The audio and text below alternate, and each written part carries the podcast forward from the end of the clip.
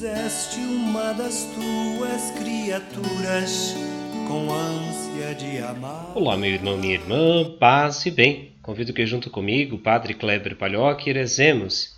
Em nome do Pai, do Filho e do Espírito Santo. Amém. Este mês de setembro celebramos o mês da Bíblia. Com carinho a tomemos como instrumento também de nossa oração, de nossa fé, guia de nossos passos e nossos corações. O evangelho que nos guia nos dias de hoje é de Lucas, capítulo 6, versículo 39 a 42. Naquele tempo Jesus contou uma parábola aos discípulos: Pode um cego guiar outro cego? Não cairão os dois num buraco? Um discípulo não é maior do que o mestre. Todo discípulo bem formado será como o mestre. Por que vês tu o cisco no olho do teu irmão e não percebes a trave que há no teu próprio olho? Como podes dizer a teu irmão: Irmão, deixa-me tirar o cisco do teu olho, quando tu não vês a trave no teu próprio olho? Hipócrita, tira primeiro a trave do teu olho, então poderás enxergar bem para tirar o cisco do olho do teu irmão. Palavra da salvação. Glória a vós, Senhor. Só que é preciso olhar os pais como eles voam e aperfeiçoar.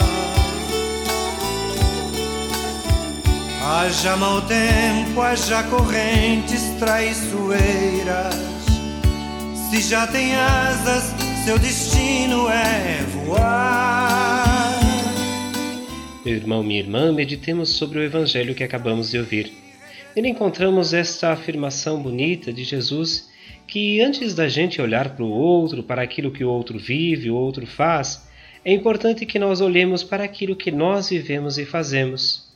Este espírito do cuidado, do olhar para si primeiro, faz com que compreendamos que no reino de Deus nós não somos superiores a ninguém, nós não somos melhores, nós estamos a caminho também. Nós temos os nossos erros, as nossas falhas. É importante também perceber que isso nos faz sermos humildes e simples. Diante de Deus, todos nós somos pequenos, mas somos muito importantes. A compreensão é de que nós precisamos nos conhecer e nos tornar iguais enquanto irmãos. No sentido de que não importa a nossa cor, raça, não importa os nossos costumes, não importa a nossa cultura, mas nós somos todos irmãos e irmãs. Com este carinho e essa ternura de Deus, nós percebemos que depois de fazermos isso, de perdoarmos, de buscarmos a humildade e a simplicidade, nós estaremos juntos com Deus nesta caminhada, nesta história, compreendendo que damos passos a cada dia no sentido de crescer e amadurecer. Olhemos um pouco para nossas atitudes hoje, para o nosso jeito de ser.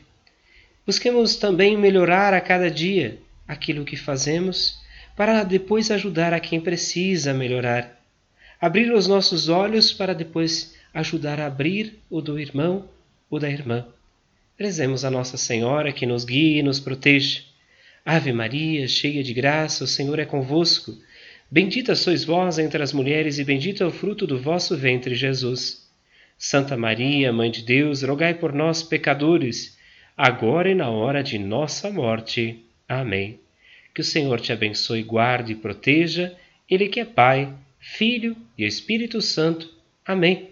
Um grande e fraterno abraço, um ótimo final de semana que Deus seja sempre teu guia. Feliz